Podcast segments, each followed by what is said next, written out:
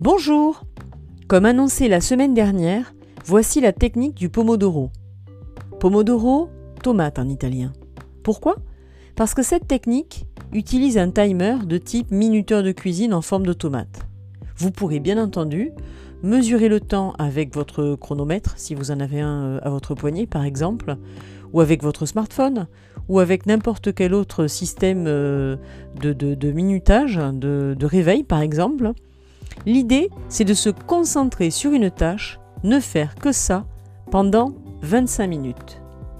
Puis 5 minutes de pause.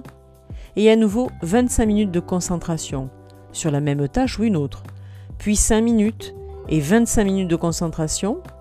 5 minutes de pause à nouveau et 25 minutes de concentration. Vous en êtes en gros à 2 heures de travail. Et là, vous pouvez vous accorder une vraie pause de récupération de 20 à 30 minutes. Pourquoi c'est utile?